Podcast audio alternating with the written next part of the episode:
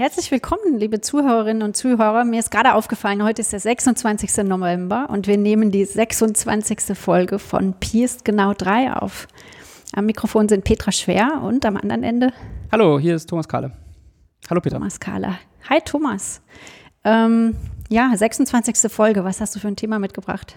Ähm, ich habe heute ein Thema mitgebracht, das fängt an mit äh, Logarithmentafeln. Hast du schon mal eine Logarithmentafel benutzt?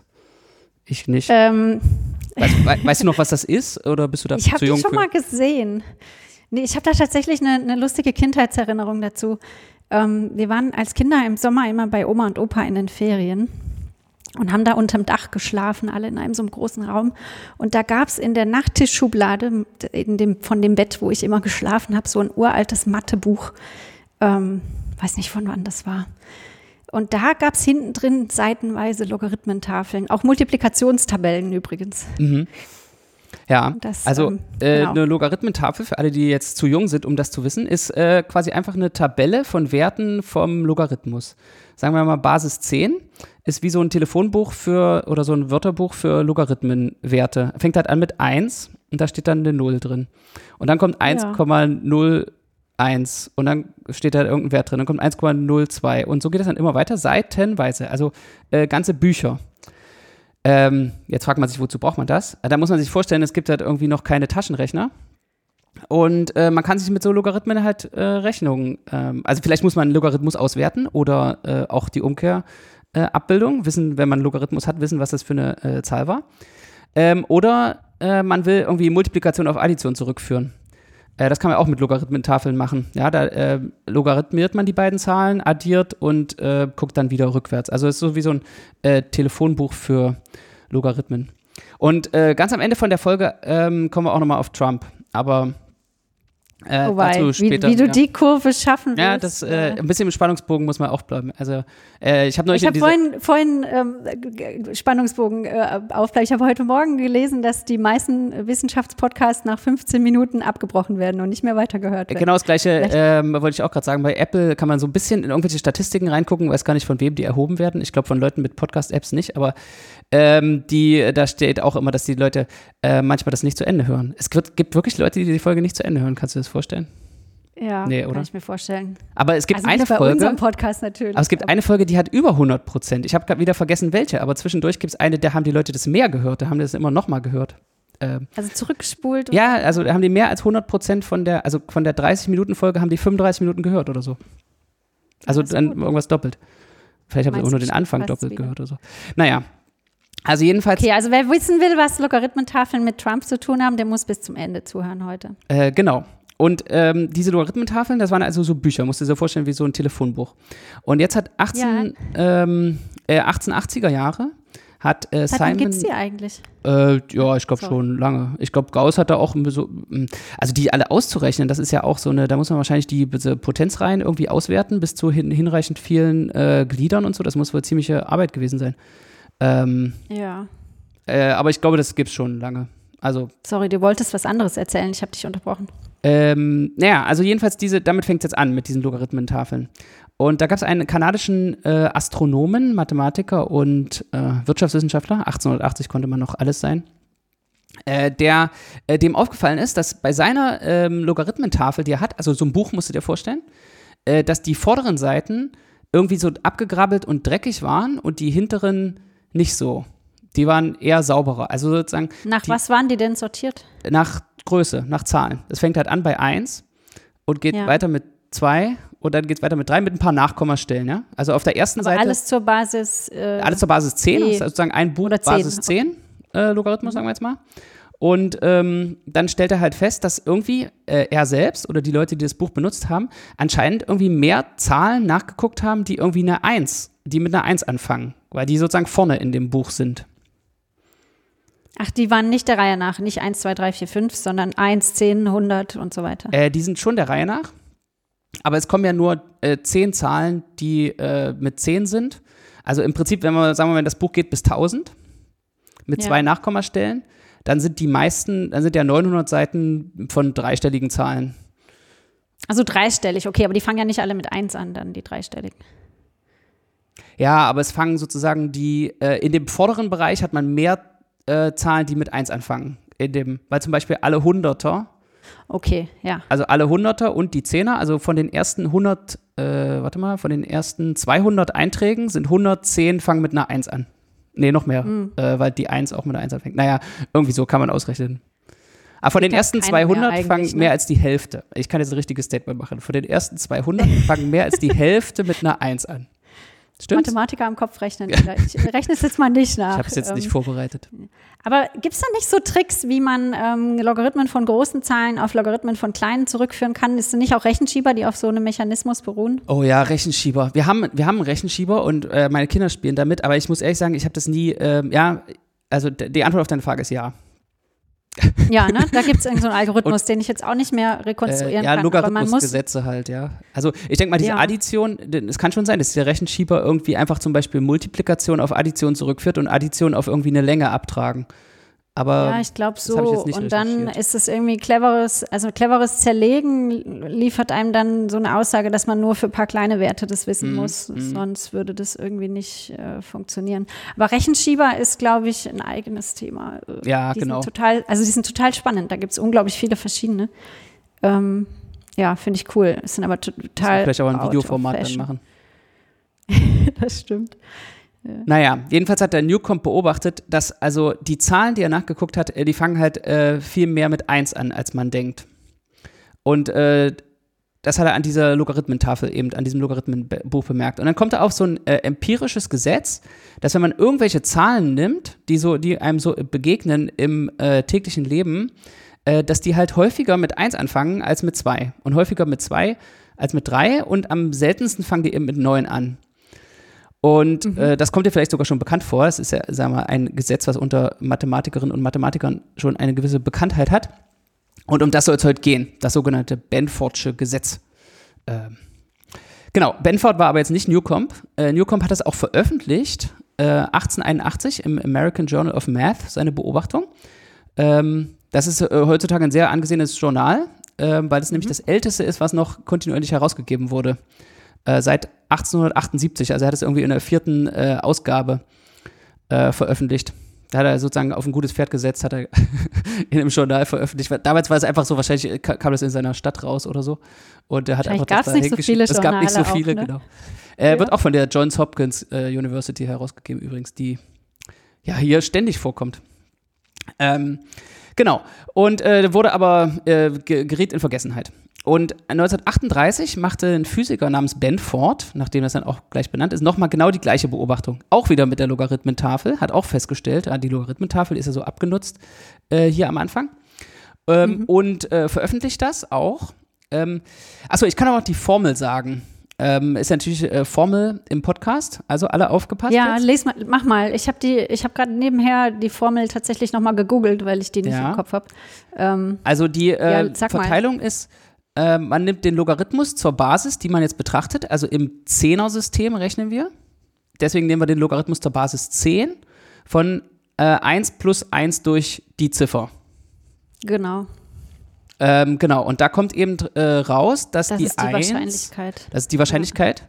Also erstmal eine kleine Übungsaufgabe, warum addieren sich diese Zahlen zu 1 auf? Ähm, Antwort, ja, genau. sie tun es nicht, äh, sondern sie addieren sich zu fast 1 auf. Das ist ein empirisches Gesetz, weil es ist ein Absch was abgeschnittenes. Ähm, aber jedenfalls die ähm, 1 kommt dann ungefähr mit, komm mal auf 30 Prozent.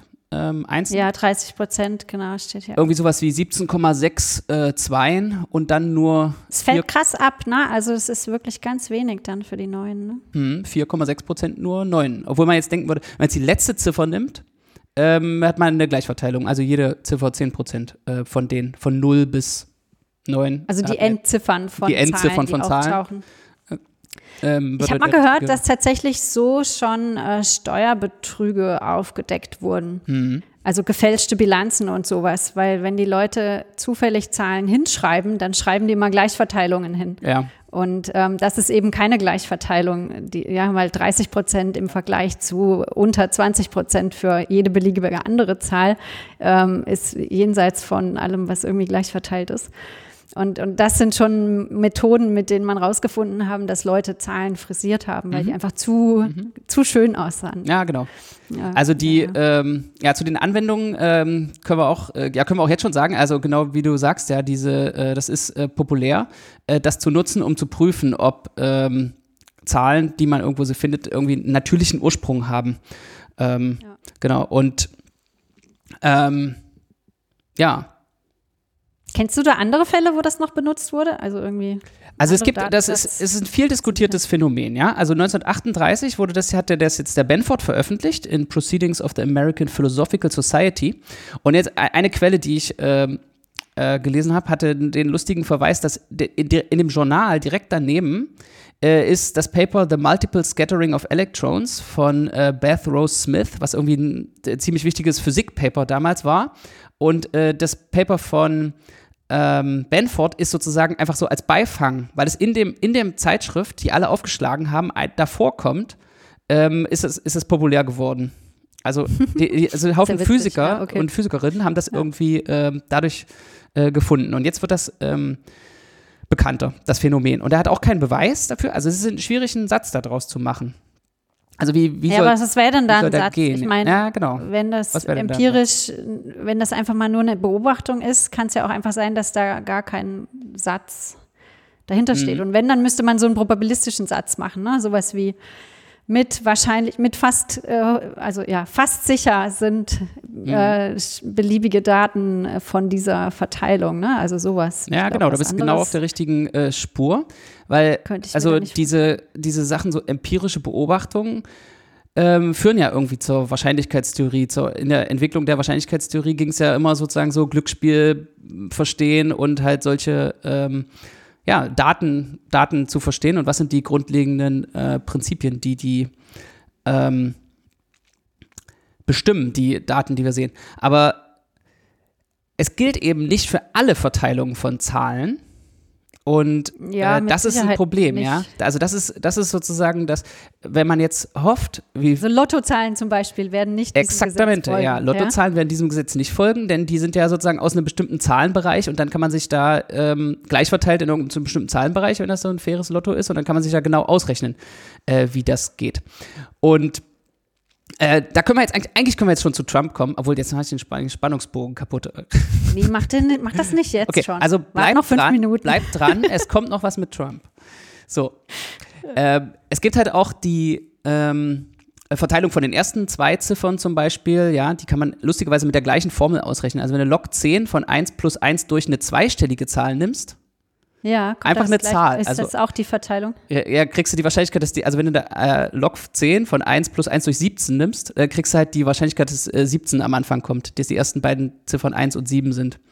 Äh, äh, das ist, okay, kann man aber nicht schräg. verstehen. Das ist äh, echt schräg. Also wir verlinken, ich verlinke eine ja, okay. Referenz, wo die, wo Heuristiken angegeben werden, warum das so ist. Aber eigentlich ist es ja so eine bedingte Wahrscheinlichkeit, die man braucht. Ne? Man braucht eine 7 unter der Bedingung, dass die erste eine 1 ist. Ähm, ähm, naja, wenn du, wenn du sagst sozusagen, ich will genau das Ereignis, dass die ersten beiden 1,7 sind, ähm, ist es noch ja. nicht bedingt, aber du kannst es auch als bedingte Wahrscheinlichkeit von einer 7 nach einer 1 äh, natürlich ausrechnen. Und aber dann passt das mit den Formeln? Also passt das, wenn man das als Satz nehmen würde, als so ein mit wahrscheinlich, also mit fast sicher ist das die Verteilung. Passt das dann sozusagen zu so einer angenommenen hypothetischen Theorie? Also was, was Leute Diese versucht haben, ist so Invarianzprinzipien, solche wie du, du jetzt, wie du jetzt schon äh, anfängst abzuleiten, dass, dass sozusagen die verschiedenen Beobachtungen, die man hat, dass die zusammenpassen müssen, in so Invarianzprinzipien zu gießen und dann zu schauen, was für Verteilungen sind denn überhaupt kompatibel mit den Invarianzprinzipien. Genau. Also eigentlich wie ja. so in der Physik, ja. Äh, da macht man ja auch so, man, die Naturgesetze sollen invariant sein unter irgendwelchen Transformationen und dann gibt es ja. nur noch ein Naturgesetz und dann steht es da. Du suchst halt ein Modell, was irgendwie mhm. alles fasst, was du beobachten kannst. Ne? Dann musst du halt das irgendwie kompatibel machen. Mhm. Das würde ich jetzt hier auch versuchen. Gibt's, also gibt es da irgendwas? Äh, genau, das haben die Leute versucht. Also äh, diese Benford und auch der Newcomb, die hatten nur Heuristiken und sind durch die Heuristiken auf diese Formel gekommen. Und äh, eine ähm, ist eben diese äh, Skaleninvarianz. Also wenn du halt ähm, also Aktienkurse sind zum Beispiel ein weiteres Beispiel. Wenn du halt sozusagen dir einfach ähm, den Tabellen von irgendwelchen Aktienkursen nimmst, erfüllen die auch recht gut dieses Benford Law. Mhm. Und äh, jetzt ist ja ist was Komisches, weil die sind ja, sagen wir mal, in der amerikanischen Börse in Dollar notiert und in der mexikanischen Börse in Peso und in Frankfurt in Euro. Und trotzdem gilt, immer das, gilt immer das Invarianzprinzip. Also es, es gilt immer dieses Benford Law, egal in welchem. So, jetzt gibt es einen Umrechnungskurs von Euro in Dollar. Das heißt, ich ähm, nehme meine Aktienkurse, die dieses Benford Law erfüllen, und multipliziere alles mit 1,3. Das ändert natürlich die für, für jeden einzelnen Kurs diese erste Stelle und kann die auch ganz dramatisch ändern. Aber trotzdem bleibt für die Gesamtheit dieses Gesetz erhalten. Das ist doch aber schräg, also das oder? widerspricht so ein bisschen der Intuition, ne? Weil wenn ich mit 1,3 sieht man das nicht so gut, aber wenn man jetzt alles mit 2 multiplizieren würde oder mit ja, 5, genau. dann macht es ja sozusagen alle diese Einsen am Anfang kaputt. Ja. Ähm, und dann es kommen wieder genug neue. Ja, ja, genau. Also bei, bei Euros kann ich mir das irgendwie vorstellen, weil da ja Sachen nach dem Komma kommen. Aber bei irgendwelchen Dingen, die jetzt nur ganze Zahlen produzieren, äh, da kann ich mir das schwerer vorstellen, weil da wird man die Einsen ja echt los. Da kommt nach dem Komma nichts nach, sozusagen, was neue Einsen produzieren mhm. kann. Ist das bei so ganzzahligen äh, Werten immer noch der Fall oder trifft es nur auf reelle Zahlen zu, dieses Gesetz? Ähm, äh, es geht ja nur Diese um die erste Stelle in so einem Basis-10-System. Deswegen ist das, ja. äh, glaube ich, egal, ob das jetzt eine reelle oder eine ganze Zahl ist. Also es hat was mit also jetzt äh, komme ich auch auf dünnes Eis, weil sozusagen so genau ähm, ich das auch nicht alles recherchiert habe, aber es hat was damit zu tun, dass man irgendwie sehr spezifische Frage. Mantissen, Gleichverteilung, also ähm, kann ich eine Referenz geben in dem Buch von Knut, äh, dem sehr geschätzten Donald Knut, der hat ja das äh, Buch Art of Computer Programming geschrieben und in Band 2 gibt es äh, Arithmetik äh, und da leitet er solche Heuristiken ab ähm, aus sozusagen, wenn numerische Werte ähm, also das wäre jetzt tatsächlich spannend zu wissen. Müssen wir mal nachgucken, ob das, wie sich das verhält, wenn man das ganzzahlig macht. Ähm, also ich glaube, es macht keinen Unterschied, weil du ja nur die erste Ziffer in einem Stellensystem wissen willst. Die erste signifikante, first significant digit. Und wenn du jetzt an den Computer denkst, der, der speichert halt sozusagen, es sind irgendwie vorne Nullen dran und hinten ja. schneidest du irgendwie ab. Und also wo das 5 Komma mal 200 sind natürlich 1000, ne? Also du produzierst auch mit mal 5 nehmen noch neue Einsen, weil du ja. halt ja. Ähm, dann einfach sozusagen größere Zahlen, die du multiplizierst, kriegen halt mehr Stellen und produzieren dadurch neue Einsen vorne, ne? Ja. Das könnte das erklären, warum das trotzdem funktioniert, dass diese Verteilung. Genau, genau, genau. Also sozusagen, oder ja. mal fünf ist eins in diesem System, weil du ja, immer genau. nur die vorderste äh, Stelle anguckst. Ja, ja genau. Und ähm, mehr Sachen sind noch eins. Also sozusagen drei mal fünf ist 15 ist auch eins. Und so, so ja, ist, da genau. siehst du auch genau. schon, dass wieder mehr Einsen produziert werden als ähm, andere Zahlen. Und ja, also ist eine Beobachtung und man hat versucht, dieses äh, Invarianzprinzip in irgendwie Sätze zu gießen. Und das ist auch gelungen, aber, aber erst viel später, ja. Also ähm, Knut war sozusagen auch noch auf der Suche nach dem richtigen Satz und hat sozusagen nur empirische äh, Prinzipien. Der hatte übrigens auch eine interessante Idee, dass man das für einen Computer äh, benutzen kann, um einen Computer effizienter zu machen. Äh, also, äh, also Anwendung von Benford's Law, ja, also Steuerbetrüger finden und dann ähm, stell dir vor, du hast irgendwie so einen Computer, also ein Computer, der rechnet ja alles mögliche äh, alles Mögliche aus. Das heißt, die meisten Zahlen, die du verarbeitet, werden halt dieses Benford Law erfüllen.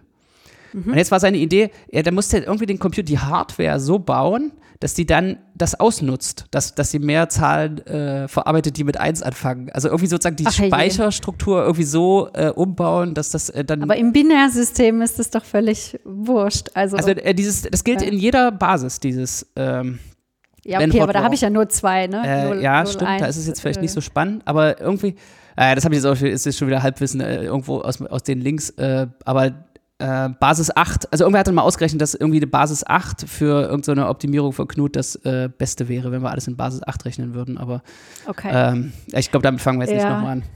Ähm, nee, ich glaube, da, ja. Es gibt noch andere Sch Schätze zu heben im Bereich effiziente Computer.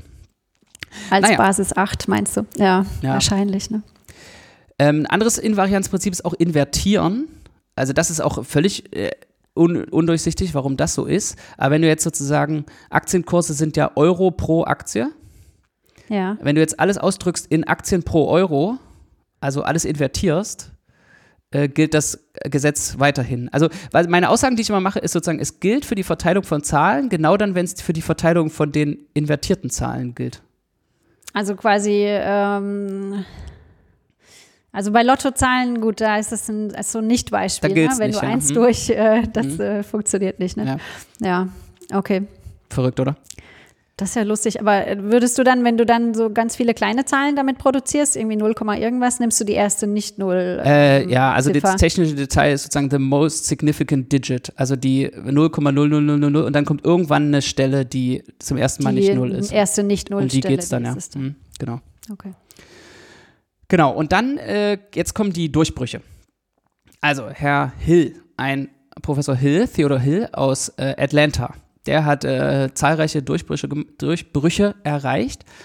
Äh, und äh, der hat also sozusagen den, in so mehreren Arbeiten den ersten äh, rigorosen Beweis gefunden, dass diese Verteilung, die wir eben hatten mit 1 Log von 1 plus 1 durch die Zahl, die einzige ist, die sozusagen so natürliche Invarianzprinzipien ähm, erfüllt. Aber das hilft jetzt auch noch nicht zu erklären, warum es empirisch manchmal auftritt und manchmal nicht. Und äh, die Beobachtung, die, da, die der da gemacht hat, ist, dass dann eigentlich so eine Art Universalitätsprinzip wie bei so einem zentralen Grenzwertsatz dahinter steht, nämlich dass das vom Mischen von verschiedenen Verteilungen kommt. Also, da gibt es einen mathematischen Satz, der geht irgendwie so. Du nimmst irgendwie verschiedene zufällige Verteilungen, also verschiedene Verteilungen, die irgendwelche Zahlen produzieren, und von jeder eine Stichprobe. Und dann tust du die zusammen.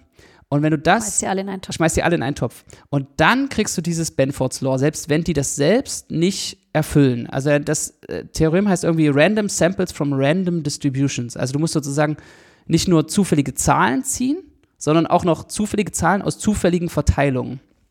Und die Dann ist mischen. natürlich, wenn alle Verteilungen dieselbe sind, ähm, also wenn du jetzt lauter gleich verteilte Sachen zufällig ziehst und in einen Topf schmeißt, dann sind die am Ende natürlich gleich verteilt und folgen nicht diesem Benford. Genau, es darf nicht, darf nicht immer die gleiche sein. Ne? Es muss sozusagen hinreichend ja. äh, verschiedene, also bei, dem, bei einer Auswahl von den Verteilungen musste halt auch sozusagen unabhängig, uniform. Ja. Das ist alles schwierig zu sagen, weil es ist ja auch nicht klar, aus welcher Menge von Verteilungen äh, ziehst du, aber ähm, das Mischen macht's eben, ja. Also die, Base, die Baseball-Statistiken mit den Atomgewichten in einen Topf zu werfen.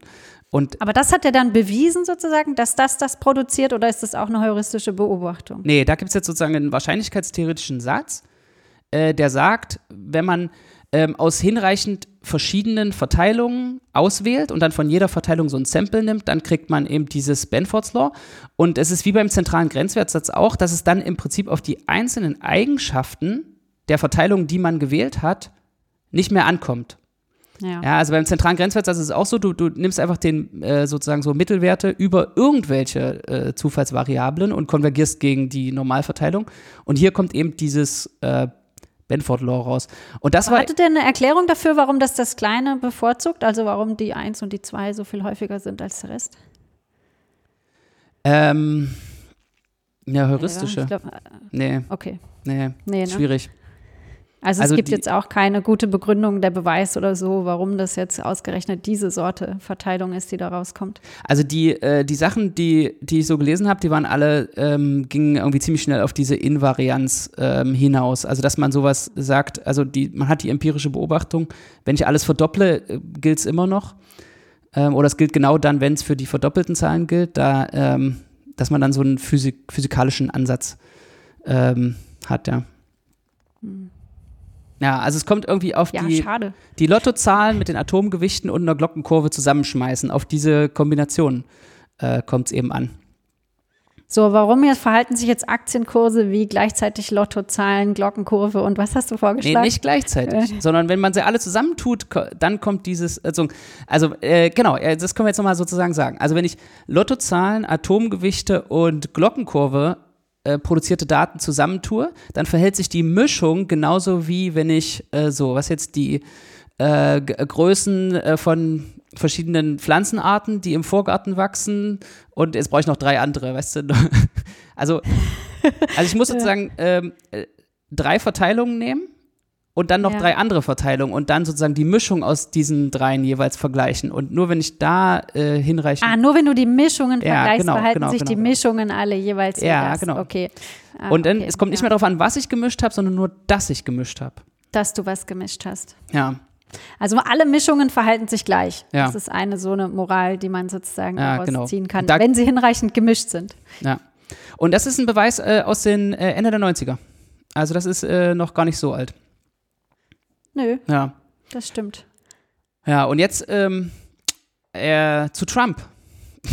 Ja, du wolltest du noch was zu Trump Oder Anwendung. Sagen. Also genau, das mit den Steuerfahndungen hast du ja schon gesagt. So, es ist ja auch, das ist auch eines meiner Lieblingsthemen, dass Menschen eigentlich überhaupt nicht in der Lage sind, zufällige äh, irgendwie Zufall zu produzieren. Ja, also so so gut wie du es versuchst, sozusagen, wenn du versuchst hinzuschreiben, irgendwie eine äh, Folge von Würfelwürfen oder so und äh, das also jemand, der ähm, da ein geübtes Auge hat, erkennt es sofort, ob das Zufall, ob es wirklich gewürfelt oder einfach hingeschrieben ist. Ja. Zu oft zu ungeordnet, wenn, wenn Leute sowas mhm. produzieren sollen, ja. Also die, genau. Also da gibt es diesen, äh, gibt's auch ein äh, berühmtes Beispiel.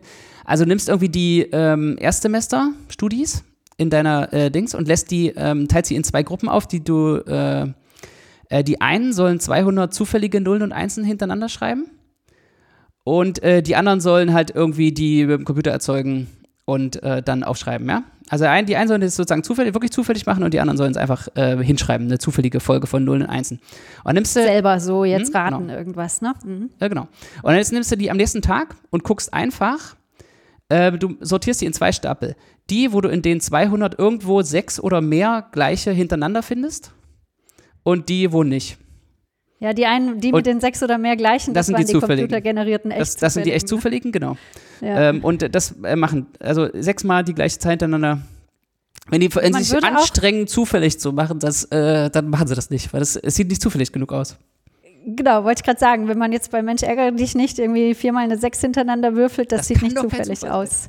Nein, das, das, äh, das muss Zufall, äh, genau, sozusagen, äh, wenn das nicht passieren würde, wäre es kein Zufall, ja. Das ja, ist wie dieses, oh, jetzt kam schon dreimal Kopf, es kann nicht nochmal Kopf kommen, ne? Genau. Äh, ja. Ja. Es hat halt nichts damit zu tun, was davor kam, ne? Aber so. Das widerspricht so ein bisschen der eigenen ähm, Intuition, das stimmt. Und jetzt so, kommen jetzt die Leute Trump. auf die Idee, ähm, es gibt ja ziemlich viel Wahlfälschung. das einsetzen bei der Wahl. Ja, ja also das Trump-Team ja hat er gesagt, ah, Moment mal, jetzt lass mal hier, äh, also was heißt das Trump-Team? Ich glaube, es waren nur irgendwelche Leute auf Facebook, aber ich weiß es nicht.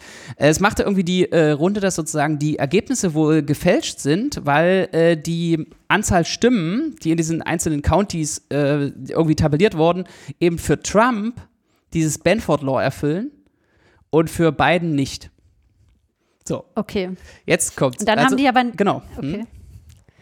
So, also das ist die Beobachtung. Dann haben die behauptet, es sei gefälscht. Ja, ich habe gedacht, die sagen, das ist gefälscht, weil irgendwie die in der Briefwahl manchmal irgendwie einen Tag lang nur Stimmen für Biden produziert haben. Die machen alles, die versuchen alles. Aber ähm, wie dem auch sei, also es ist ja hier ein Mathe-Podcast. Also äh, die Beobachtung ist, in, es war glaube ich in Milwaukee, hast du diese ganzen Counties, über die wir auch letztes Mal gesprochen haben. Ja, genau. Und ähm, in, in denen sind ungefähr, also die Erklärung ist eigentlich relativ einfach. It's easy to see once you've seen it. Ähm, also in jedem wohnen ungefähr 800 Leute. Diese ist auch so eingeschritten, dass diese, dass die. Die müssen ja gleich groß dass die sein, gleich groß sind, einwohnermäßig, ne? Ähm, und ähm, die Benford's Law gilt für die Trump. Also du hast dann sozusagen im County hat Trump 173 Stimmen und Biden eben die anderen, ja, ja. 500 oder sowas. So Irgendwas, und genau. ähm, äh, es liegt eben daran, dass das, ähm, dass der, der äh, Trump hat da, äh, der Biden hat da in dem Bereich irgendwie so 70 Prozent der Stimmen bekommen. Und wenn du halt von immer 800 immer so ungefähr 70 Prozent nimmst, dann, dann kriegst du halt, halt immer so ungefähr an, 500. Ne? Er fängt halt immer ja. mit einer 5 an, ja. Ähm, ja, ja, genau. Genau. Und äh, das ist auch sozusagen, ähm, aber in die andere Richtung ist das auch so. 2011, weiß nicht, ob du dich daran erinnerst, also, aber das ist einem schon mal untergekommen, das ging auch so bei iranischen Parlamentswahlen, ging das auch mal durch die Presse. Also da wurde auch argumentiert mit diesem Benford Law, äh, dass diese Wahlen gefälscht äh, wären. Aber es ist ja dann immer so, ne, dass der Stimmgewinner sozusagen natürlich immer mehr Stimmen hat, die dann tendenziell mit mehr, also abhängig natürlich von der Gesamtanzahl. Ne? Es hängt Aber von allen Gesamtanzahl ab, ja, mit, genau. ne, mit einer hohen Zahl anfängt, wenn es jetzt 1000 wären, na, wenn 1000 ist vielleicht nochmal anders. Naja, wenn die Gesamtanzahl anders wäre, könnte es ja auch sein, dass eine hohe Stimmzahl, wenn es jetzt 1500 wären und der würde immer 70 Prozent kriegen, dann würde er immer so knapp über 1000 kriegen. Mhm. Na, dann wäre es genau umgekehrt, dann hätte der Verlierer ja. also was das halt wichtig nicht ist, erfüllt, so. damit das Benford Law überhaupt äh, gelten kann, ist, dass die möglichen Ergebnisse, die rauskommen können, äh, mehrere Zehnerpotenzen Unterschied haben können. Mhm. Also wenn du sozusagen immer eine Zahl zwischen weiß, wenn du immer eine Zahl zwischen 300 und 500 rauskriegst, dann kannst du ja für die erste Stelle gar keine sozusagen, ja. gar keine irgendwie Du brauchst halt eine gewisse kriegen. Skalierbarkeit. Ne? Also diese Skalierbarkeit scheint ja relevant zu sein. Exakt. Und einen großen Einfluss zu haben. Und wenn du überhaupt nicht skalieren kannst, weil dein Wertebereich zu klein ist, dein potenzieller, dann ähm, kann das gar nicht funktionieren. Ne? Ja. Wenn du nur Zahlen zwischen 2 und 8 sagen darfst, dann fangen die auch nie mit 1 an. Also, ja. ja. So, und jetzt haben die, also da gibt es auch Papers drüber, dass man also sozusagen für die Analyse von irgendwelchen Wahlergebnissen, sind die gefälscht oder so, äh, das äh, nicht heranziehen kann. Also dieses Benford Law, also auch das sozusagen, was 2011 und ich glaube bei der Ukraine, bei irgendwelchen Ukraine-Wahlen, die mit Sicherheit äh, zweifelhaft äh, mindestens waren, ich bin jetzt kein Wahlbeobachter, äh, wurde das auch herangezogen, aber das Argument geht eben nicht. Also da, das ist sozusagen eine ähm, Public Service Announcement. Ähm, Mathematik kann hier nicht äh, der Demokratie helfen. Diese Mathematik. Kann Diese Mathematik kann genau. hier nicht, also ganz schön viele Einschränkungen. Oh wei. genau. ja. Ja. ja, aber das muss man ja auch rausstreichen, ne? wo sozusagen die Grenzen so einer Methode sind. Ähm, das ist ein sehr gutes Beispiel. Sehr wichtig. Ja, ja das war meine Geschichte vom äh, Benford Law. Sehr schön. Das ist eine coole Sache. Dann Willst du noch was sagen dazu? Willst du noch wen grüßen? Zu Oder machen wir einen Deckel zu dem drauf? Nö, können wir gerne einen Deckel drauf machen. Das ist eine schöne Sache. Na gut, dann äh, ciao, ciao. Bis zum nächsten Mal. Tschüss.